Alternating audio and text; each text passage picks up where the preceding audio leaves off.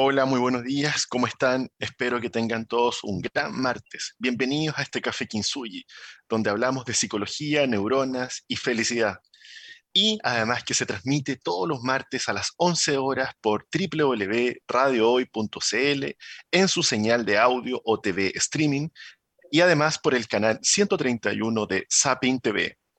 Nos pueden dejar sus preguntas por mensaje en Instagram, arroba Café Agradecemos su interacción. La idea es acercar la psicología y la salud mental a una vida más consciente. En cada programa iremos respondiendo todas sus inquietudes. ¿Cómo estás, Changuilín? Hola, bien y tú, Julio César, qué rico saludarte. Igualmente. La, la noticia de hoy que les traigo refiere a las bases neurológicas de la amistad. Fíjate que hay un estudio reciente que fue, publicado en la revista Molecular de Psiquiatría.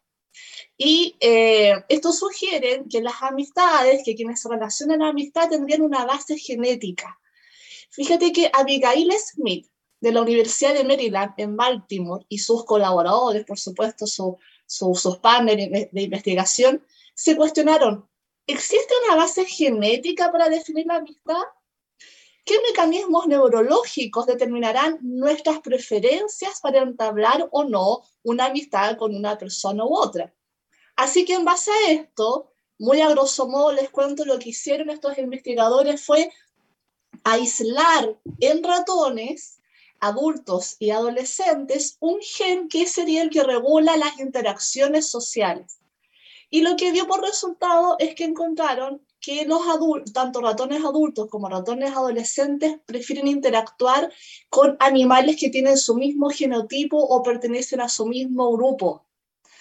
Así que, y además descartaron también que hubiera una influencia eh, activadora que fuera de locomotora o del olor corporal que generara este acercamiento. De momento, en el fondo, están validando que las amistades se generarían con alguna base neurocientífica. Evidentemente todavía esto está en pañales y ellos no descartan seguir investigando y no descartan que hay otros factores, pero de momento parece que tenemos una base eh, genética que haría que nos aproximemos y elijamos a nuestras amistades. ¿Qué tal? Fantástico. Eh, dos cosas. Eh, bueno, una mala noticia para, los, para Zuckerberg y Facebook, ahora va a tener que trabajar con los genes si quiere agregar más amigos. y bueno, en realidad eh, recuerdo la universidad y me acuerdo que nos decían que el, hallazgo de que nos parecemos en un 99,98% a las ratas, a las cobayas y a muchos mamíferos. Entonces, qué interesante como la amistad es un tema biológico y no nos habíamos dado cuenta, parece. Bueno, hay que seguir investigando. Hay que seguir, y eh, además que aquí yo me pregunto de inmediato, ¿también habrá base neurobiológica para elección de pareja? Yo creo que también tiene que existir algo. Bueno, por ahí viene un poco el día, el tema de hoy, ¿no? Y, tiene que ver con que, bueno, en algún momento las relaciones humanas inician, pero también a veces rompen. ¿Y cómo supero una ruptura amorosa? Que es el tema que hoy nos convoca, Chen Hui.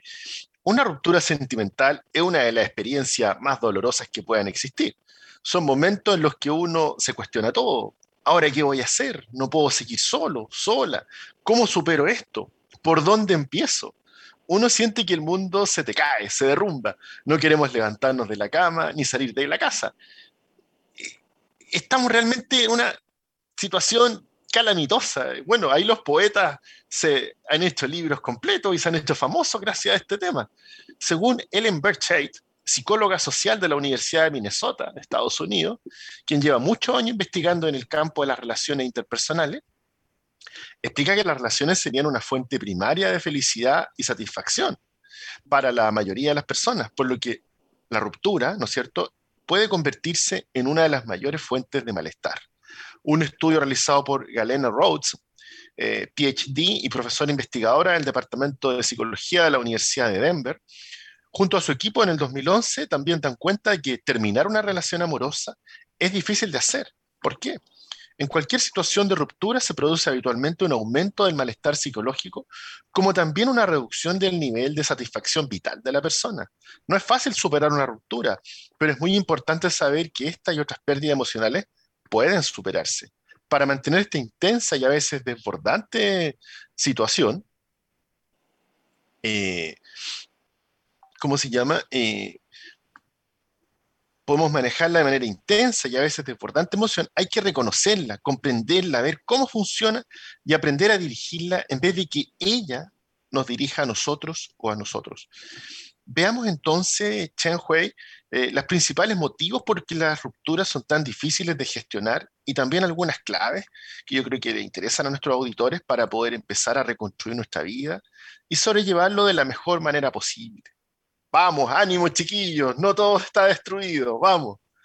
Sí, eso es muy importante entenderlo, no, no se nos acaba el mundo. Vamos construyendo esto, a ver qué conclusión llegamos. Primero, eh, ¿por qué será que nos duele tanto una ruptura de pareja? Yo creo que muchos nos hemos preguntado esto. Fíjate que un psicoanalista austriaco, Igor Caruso, es muy, ha hecho muchos estudios al respecto. Y en su libro, que lo pueden buscar, La separación de los amantes, él plantea que la separación o la ruptura de pareja es un acontecimiento muy, muy estresante y complejo a nivel emocional, porque se experimentaría una pérdida una pérdida de un proyecto común, una pérdida de muchas ilusiones en el fondo que se han puesto en esta pareja. Del mismo modo, Tai Tachiro, que es doctor en psicología de la Universidad de Minnesota también, considera que, a partir de todas sus investigaciones, considera que una ruptura amorosa sería una situación dolorosa, que estamos claros, que varía en intensidad dependiendo de factores que han intervenido en esta ruptura. Y que si no se maneja de manera adecuada es posible llegar a tener consecuencias muy graves que van desde la tristeza, el enojo, desórdenes psicológicos, tales como ansiedad o depresión que quizás muchos en algún momento de su vida han experimentado. Y estas consecuencias coincidirían con hallazgos que ha realizado Helen Fisher, que es una antropóloga y bióloga estadounidense de, mucho prestigio al respecto, porque se ha dedicado por largos años, 30 años, en investigar el amor romántico. Es la Universidad de Reuters.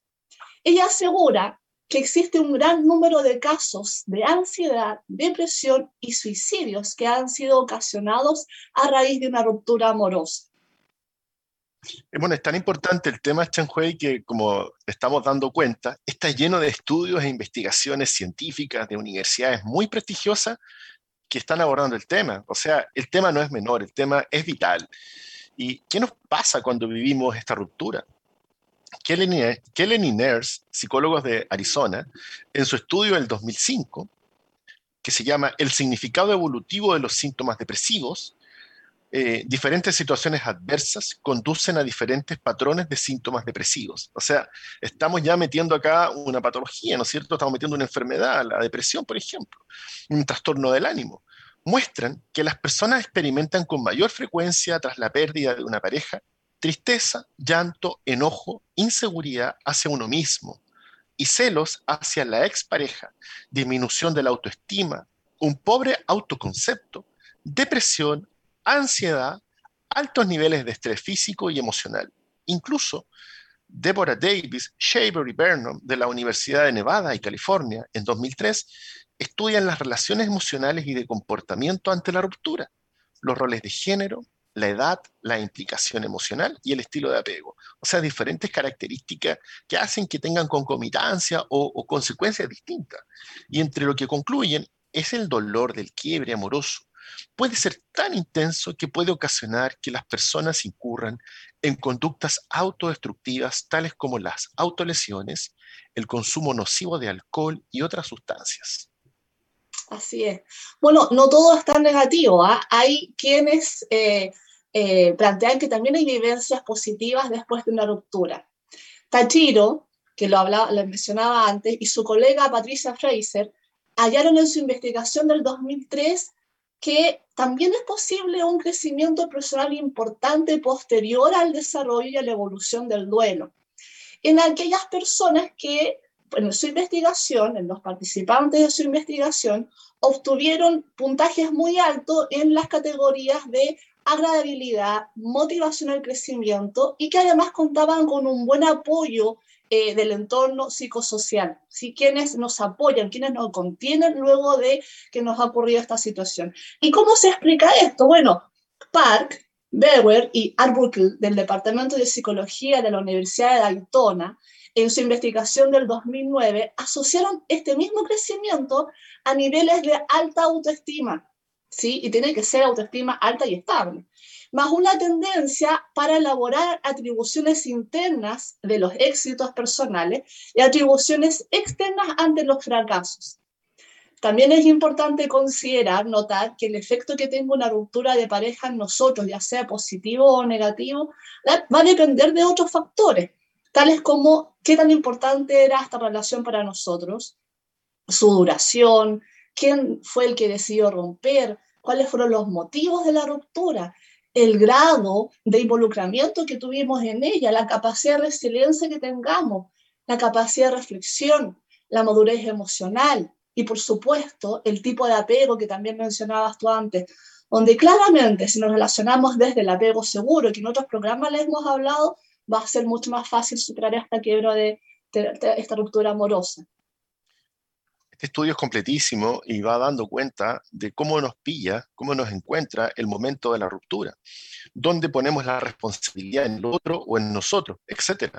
Eh, es interesante también cómo ha sido nuestra historia de apego y cómo eso nos va a afectar o no nos va a afectar. Eh, qué impresionante, ¿no? Hay que entender que, que una ruptura se, se empata, se define también como un duelo, como un duelo emocional.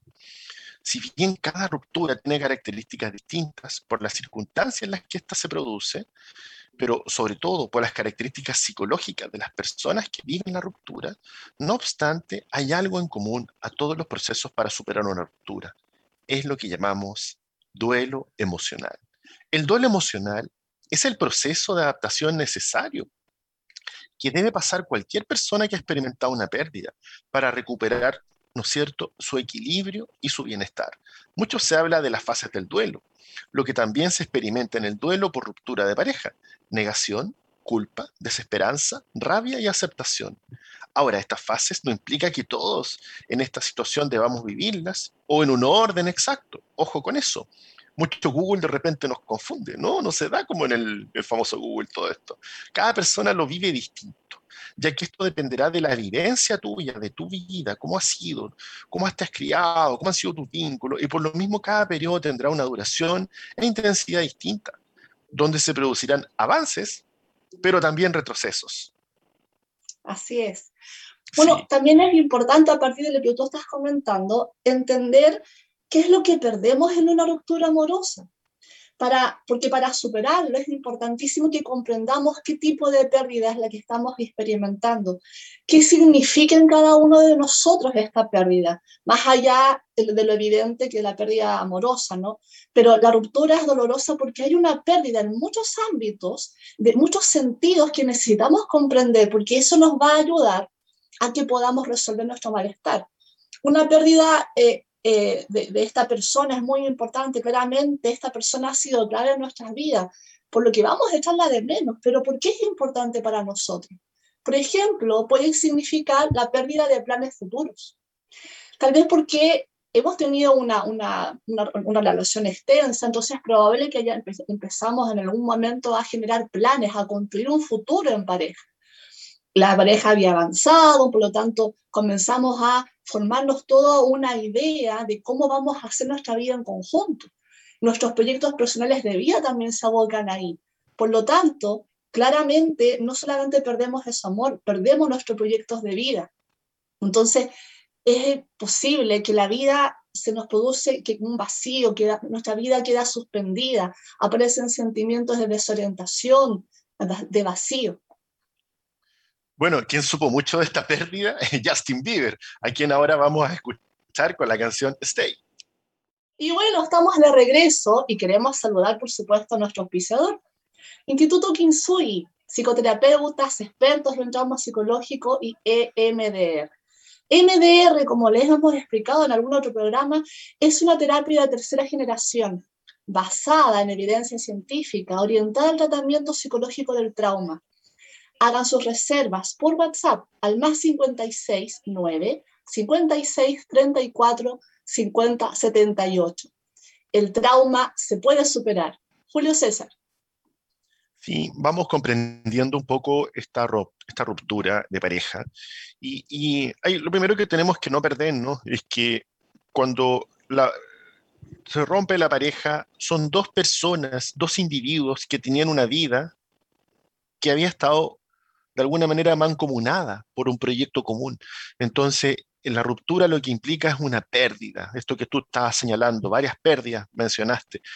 Y vienen algunas que son bien significativas, como la pérdida del rol, la pérdida de sentirnos seguros y la pérdida del amor propio.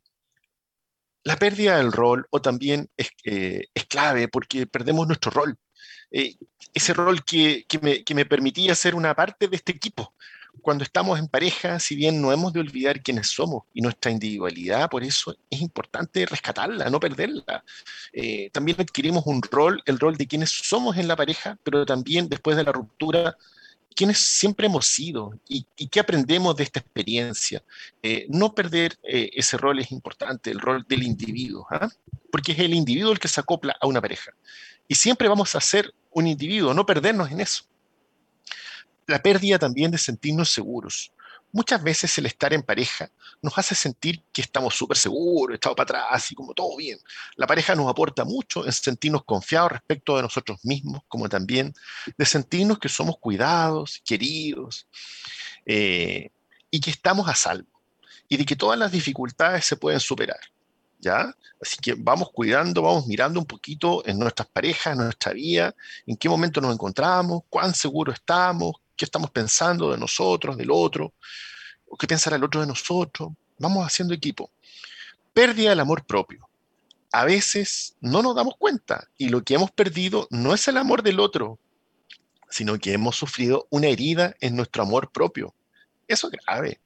¿Cómo es posible que me hayan dejado a mí, yo que soy tan maravilloso, que tengo tan buenas cualidades, soy tan buena persona? Aceptar que me han dejado es aceptar que no soy tan bueno o buena como yo creía. Y eso no te hace peor ni mejor. Exacto. Esto que tú estás comentando y que le estamos explicando, eh, personalmente creo que es muy importante de tomar conciencia en el momento en que estamos en la ruptura amorosa, porque es más allá de la pérdida de un ser amado, muchas veces tienen significantes adicionales, que es lo que tú estás relatando. Y es clave esto para poder entender qué nos está ocurriendo y dónde vamos a poner nuestro esfuerzo para recuperarnos. Hay otras, otras, otras pérdidas también, como por ejemplo, no menor, las pérdidas de las otras relaciones que se han gestado a partir de este vínculo amoroso. Amistades, pero también la familia, el suegro, la suegra, la cuñada, el cuñado o los hijos, los hijos de la otra persona. Y ahí se han generado vínculos y a veces vínculos muy bonitos. Entonces también perdemos esto. Y es, por supuesto, de entender un dolor adicional a lo que ya estamos viviendo. Y también no es menor, podrá ser, sonar pues, quizás medio frío, pero no es menor, que a veces también se pierde la calidad de vida o la pérdida de un estatus social. Entendamos que eh, vivir en pareja, sé que ya estamos viviendo en pareja, esto va, implica que hay de alguna manera un ahorro económico, pero el momento en que a lo mejor nos separamos genera también un aumento en nuestros gastos, en nuestras finanzas, y eso también nos dificulta mucho en cómo nos paramos económicamente y por supuesto va a generar una merma en nuestra calidad de vida. O también la pérdida del estatus, la pérdida del estatus no es menor, nos coloca en una posición social de reconocimiento y por lo tanto de aceptación en la sociedad en que vivimos. Julio César complicado este último punto porque estamos metidos en una sociedad donde el tema económico, el tema individualista y el tema del cuánto tengo o de lo material a veces nos define demasiado. Eh, entonces también hay que tener ojo con eso. Eh, hoy día muchas parejas no terminan, que es todo lo contrario del programa, y se siguen viviendo bajo el mismo techo, aunque se odian como perro y gato, justamente por lo económico. Entonces, seamos sanos. De repente ¿qué sacas con vivir ahí, en ese techo donde se odian como perro y gato, y pasa y pasa el tiempo y tu vida no avanza? Te estancas. Entonces, también ojo, ojo ahí con eso, ojo, ojo con, con el proyecto de vida. ¿ah? ¿Qué puedo hacer para superar la ruptura? Se preguntarán nuestros auditores. Es fundamental que comprendamos lo anterior. ¿Y qué, qué está sucediendo en este proceso? ¿Cómo están funcionando nuestras emociones, nuestros pensamientos? y nuestras sensaciones físicas. Y aquí estamos haciendo las tres distinciones clásicas de la psicología, ¿no es cierto? El mundo emocional, el mundo cognitivo de los pensamientos y el mundo somático, el mundo del cuerpo, el mundo de las sensaciones físicas. Y cómo y por qué estas alteran nuestra conducta. Comprender y dar sentido a estos cambios es súper importante para sentirnos menos angustiados o angustiadas y recuperar paulatinamente el equilibrio emocional. La clave es entrenar nuestra forma de emocionar, de pensar y valorar correctamente tanto a la persona que hemos perdido como a nosotros mismos o a nosotras mismas. Nuestra autoestima, por otra parte, es muy importante para superar esta vivencia. Hay que entender que se producen errores en el modo en el que valoramos a la persona que hemos perdido, idealizándola a veces o negándola a otras, pero por sobre todo se produce un juicio hacia uno mismo y que en muchas ocasiones es muy injusto y es cruel, lo que nos ayuda, lo que no nos ayuda a avanzar. Estas son eh, determinantes que son propias de lo cognitivo. Cuando se nos cae el experimento, cuando se nos quiebra el proyecto, nos enjuiciamos, nos culpamos, nos atacamos. Ojo ahí, son procesos emocionales, cognitivos y a veces también somáticos. Chen Hui. Bueno, algo importante que también tenemos que comenzar a hacer es permitirnos sentir que dicho sea de paso, en la generalidad de todos nuestros problemas, la clave es permitir sentir lo que nos está ocurriendo porque eso nos va a dar la dirección de nuestro problema y de qué tenemos que solucionar. Cuando nos vemos enfrentados a esto, en ocasiones las emociones se alteran muchísimo, van deprisa, sentimos que estamos, perdiendo el control, como, como lo llamamos. Nos, nos sentimos muy tristes, más tarde experimentamos rabia, al día siguiente hay un gran vértigo y mucha incertidumbre del futuro, porque no, si teníamos un proyecto de vida y ya no está. Por supuesto que la incertidumbre del futuro es alta.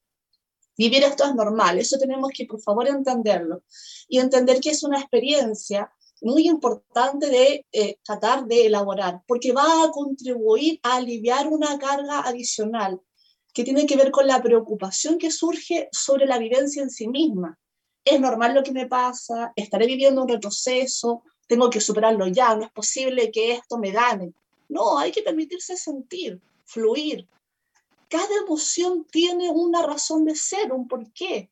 Como por ejemplo la tristeza nos va a ayudar a procesar lo que nos ha pasado y va a permitir que nos rodeemos de gente porque vamos a estar, a estar mandando señales a nuestro entorno de tristeza y nuestro entorno, si es un entorno que nos ama, se va a preocupar y se va a acercar.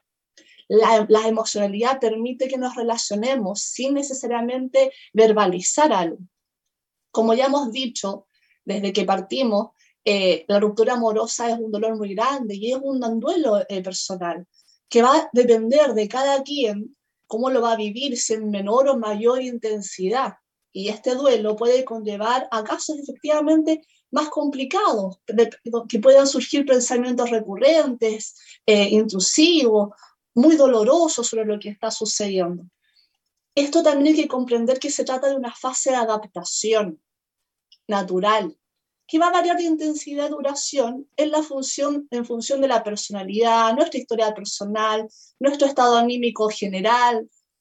Va a haber, por supuesto, malestar, hostilidad, nostalgia o tristeza, y estos van a ser indicadores de presencia de un desequilibrio mental, emocional, propio de una ruptura. Este desequilibrio va a tener una extensión temporal variable según sea el caso, ¿sí? Y puede conllevar a una maduración o a una cierta regresión emocional. El punto es que no podemos permitir que se extienda en un tiempo más allá de lo adecuado, más allá de lo que comience a transgredirnos, que comience a cronificar, para ponernos en marcha. Luego de esto, hacia una recuperación de nuestro bienestar, hacia una adaptación a nuestra nueva situación personal. Julio César, nos quedan tres minutos. Sí, mira, lo importante acá es entender que no hay culpables. Deja de buscarlos. una relación amorosa es una relación interpersonal, ¿no es cierto?, de dos personas.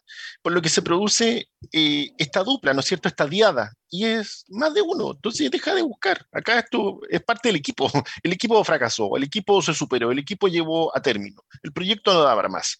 Por lo que centrar toda nuestra atención y energía en encontrar un culpable no te va a servir de ninguna ayuda en el proceso de autorrecuperación. Te va a hacer más daño cada parte de la relación juega el mismo protagonismo dentro de esta. Las responsabilidades, las culpas, los reproches siempre se repartirán entre ambos miembros de la pareja. Con esto podemos reflexionar con una mirada muy empática hacia nosotros mismos sobre cuál fue mi parte en esto, para aprender de nuestros propios errores, ¿no es cierto? Ensayo y error, y luego trabajar en ello. Si perder la perspectiva de que la contraparte también tuvo su responsabilidad, sin perder eso, ¿no es cierto, Chenway? Exacto. Tomémonos las cosas con calma, no nos precipitemos. Podemos elegir tomar la situación como una oportunidad para empezar a conocernos mejor, identificar nuestros deseos, nuestras necesidades de una forma más clara y con ello comenzar a crecer como persona. Antes de tomar una decisión sobre grandes cambios en nuestras vidas y cambiar de amigos, cambiar de entorno, mudarnos, cambiar de trabajo, centrémonos en lo que nos está pasando, permitámonos sentir como les decía antes, vamos con calma, centrémonos en vivir lo que está pasando a nuestro nivel interno, nuestro diálogo interno, antes de hacer cambios importantes en nuestras vidas, antes de evitar tomar decisiones eh, precipitadas y huir del malestar o antes de arrancar de las dificultades que va a generar solamente un alivio temporal, no nos va a llevar a ninguna parte y el, dolor, el malestar va a aumentar. El mejor modo de aceptar lo que nos está ocurriendo es darnos nuestro tiempo, tómeselo con calma, darnos el tiempo de aprender, de entender lo que nos pasó entre nosotros y a nosotros mismos en nuestra individualidad, para poder trabajar en ello. Vamos a una tanda comercial y seguimos hablando de este tema tan interesante. No te vayas. Volvemos después de una breve pausa comercial. Disfruta en la sintonía de la hora. Personaliza tus ideas con Estampados MG. Una excelente alternativa para estampados de poleras, tazones, cojines, delantales y mucho más. Especializados en personalizar recuerdos para todos los fanáticos del fútbol y clubes de fans. Encuéntranos en Facebook y Twitter como arroba estampadosmg y en nuestro Instagram como arroba estampadosmgcl. Despachos a todo Chile. La mejor opción de precio y calidad la encuentras en Estampados MG.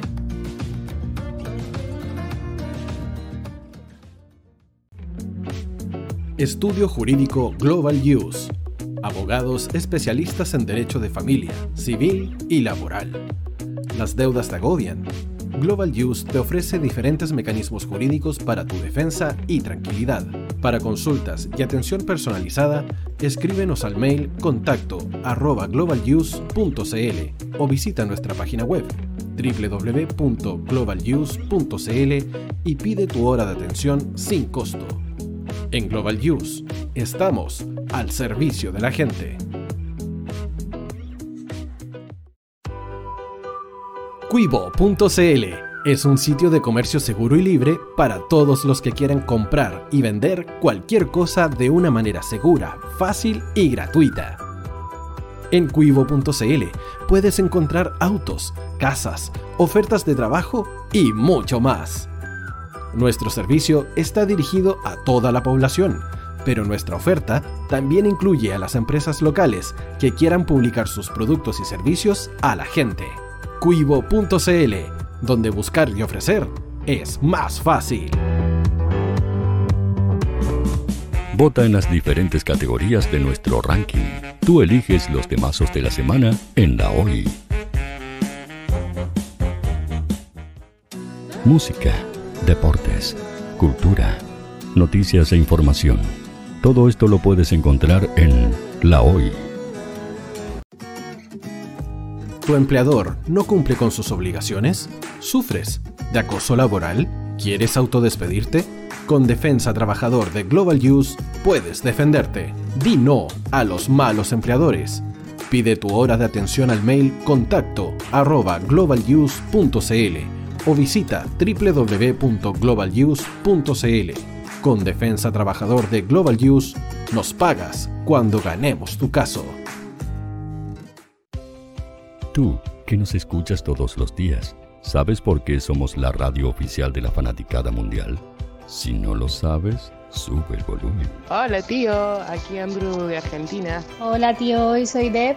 Saludos desde España. Radio Hoy es mi radio. Hola, mi nombre es Eric y los estoy escuchando desde La Habana, Cuba. Hola tío, hoy es un placer estar escuchando a Najo.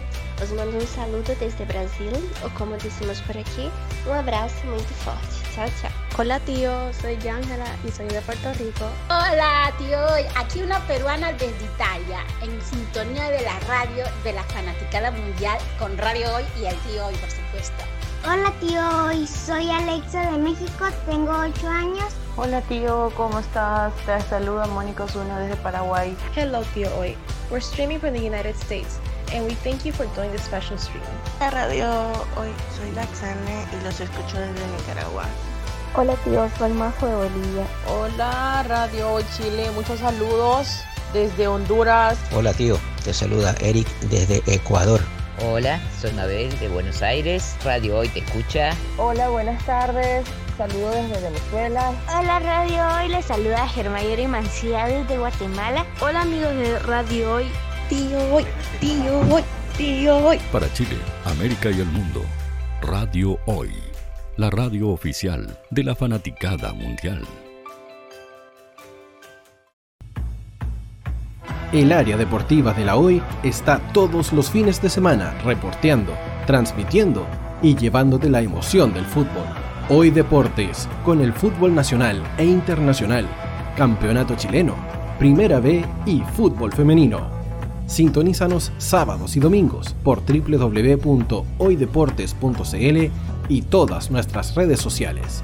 Porque somos la, la pasión que desborda sus sentidos.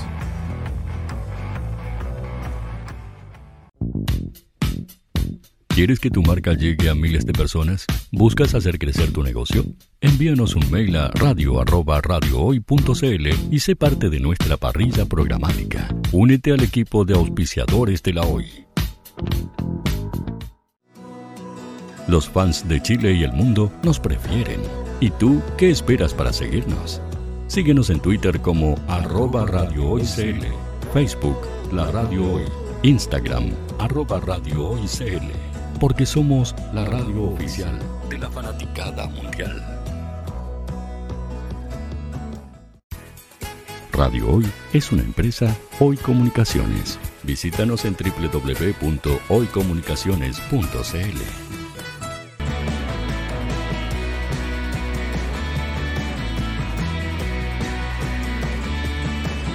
Para Chile, América y el mundo, Radio Hoy, la radio oficial de la fanaticada mundial.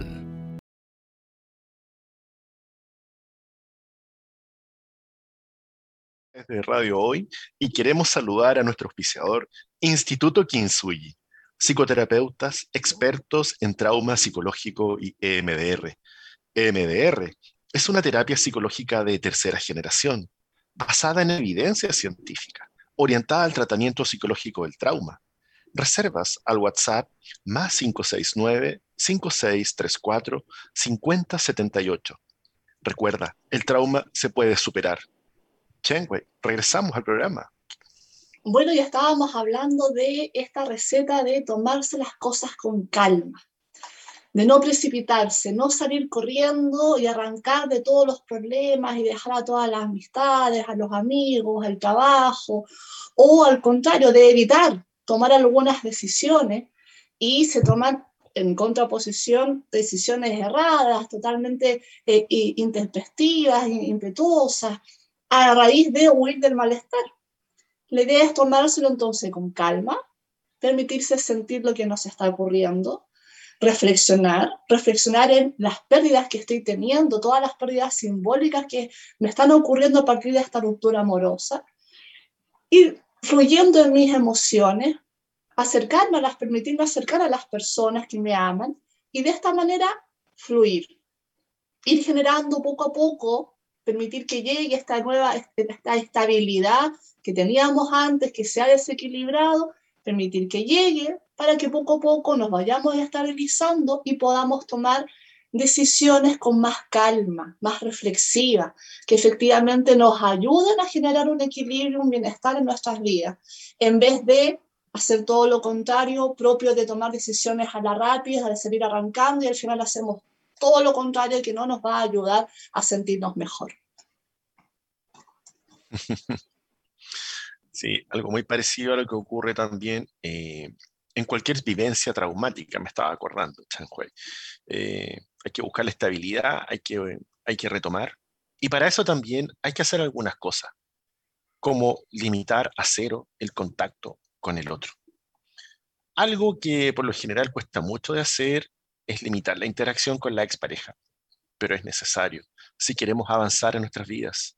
Surgen miles de excusas. Es que el chaleco, es que el libro, es que el, no sé, es que podemos ser amigos, es que hay cariño, es que es buena persona, es que hay temas que aclarar, o las ilusiones que nos motivan a creer que se podrá volver y así es mejor mantener el contacto. Hay muchas buenas excusas.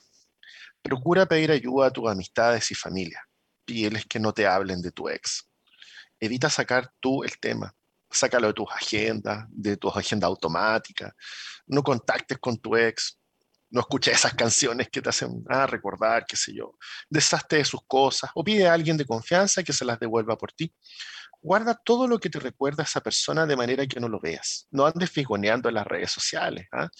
Eh, debes ayudar a tu cerebro. En el fondo esto es lo que hay que entender. Desde las neurociencias hay que entender que hay que decir a tu cerebro a procesar que esa persona ya no forma parte de tu vida. Debes ayudar a tu cerebro a procesar que esa persona ya no está, ya no está. En caso de no hacerlo, existe el riesgo de establecer una relación perjudicial entre ambos, basada únicamente en la costumbre, en los reproches y en la dependencia, que impedirá que cada uno haga su vida saludablemente sin el otro. ¿Qué es lo que tiene que ocurrir? Incluso puede impedir a futuro el establecimiento de nuevas parejas. Te quedas ahí enganchado. El tema de las, de las redes sociales es más complejo por el acceso que tenemos a estas y por tal nos coloca más obstáculos de lo que necesitamos. Pero claramente eh, tener las posibilidades de saber qué está haciendo el otro, con quién e incluso dónde, no facilita superar la ruptura. Hay que, hay que en ese sentido procurar no acceder a los perfiles de la expareja o utilizar menos las redes sociales por un rato desactivarla o definitivamente bloquear.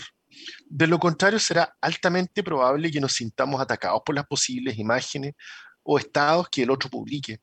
Será fácil creer que lo que el otro lo hace es porque piensa, nos piensa o lo hace de una manera súper inteligente, que nos está diciendo algo por debajo ahí sin decirnos nada. Y paremos un poquito la suspicacia eh, y tratemos de limitar a cero el contacto, algo, una nueva variable que se incorpora ahora con las tecnologías, Chanhui. Exactamente. Otro tema que tenemos que trabajar o considerar cuando nos ocurre esta situación es que es posible, tenemos que entender que es posible que surjan sentimientos de, de inseguridad, de soledad, de abandono. Y es normal que nos ocurra experimentar esto en los primeros momentos posteriores a la ruptura porque hemos estado habituados por mucho tiempo a esta persona a sentir su cariño, su apoyo, los cuidados incondicionales. Estos sentimientos eh, también es importante entender que pueden generar grandes inseguridades, podemos llegar a sentir que no somos lo suficientemente buenos si es que esto se exagera, que somos excesivamente culpables y acabaremos sintiendo que estaremos solos para siempre, lo que va a resultar en una sensación de vacío muy intensa. Para combatir esto es esencial tener una buena y estable eh, autoestima, que algo ya les mencionábamos antes, porque eh, esto nos va a ayudar a centrarnos también en los aspectos positivos que contribuyeron, en nuestros aspectos positivos que contribuyeron a esta, a esta pareja que ya no existe. Una ruptura nos permite aprender y nos permite redefinirnos como personas, como la persona que queremos ser. Es un buen momento para pensar en quiénes somos, qué queremos hacer y qué queremos ser. Es un aprendizaje de lo que nos va a permitir pensar incluso en la próxima relación, en la relación que necesitamos, en el rol que queremos tener a futuro como pareja. Nos va a permitir tomar esta situación aprender elaborarlas para replantearnos entonces nuevamente quién soy, qué quiero ser, qué quiero hacer y cómo voy a ser como futura pareja y cuál es la pareja no específicamente con nombre y apellido, pero cómo es la pareja que yo necesito para mí para estar bien. Julio César. Claro, eh, dos cosas ahí. Una que es importante no idealizar tampoco esta futura pareja que va a ser perfecta y, y, voy a solucionar mis problemas. Al contrario, vamos a sumar a un equipo y vamos a sumar con el aprendizaje de lo que tuvimos. En la pareja que, que rompimos, bueno, hay aprendizaje. Eh, tú hablaste hace un rato de elaborar y elaborar es no negar, es asumir qué me pasó con esto, en qué lo hice bien, qué me está pasando, cómo me siento mejor. Y ahí nos lleva a otro plano. ¿Y ahora qué? Céntrate en tus proyectos a medio plazo la pregunta te obliga a mirar hacia adelante. No hace falta tener en mente proyectos así fantásticos. Basta que volver a, que te vuelvas a conectar con lo que nos hace bien. Cualquier cosa vale con tal de que te mantenga en acción. Un viaje, un voluntariado, una nueva idea de negocio, un hobby, un emprendimiento, etc. Y también rodéate, esto es súper importante, rodéate de gente que te quiere de verdad. En ocasiones los sentimientos de soledad son muy intensos más si nuestra imagen personal está dañada, lo que nos lleva a vivirlo como fracaso. Acércate a la gente que te quiere. Ellos te arroparán y te ayudarán a recordar lo increíble que son. Otro tema que hay que trabajar es nuestra autoestima.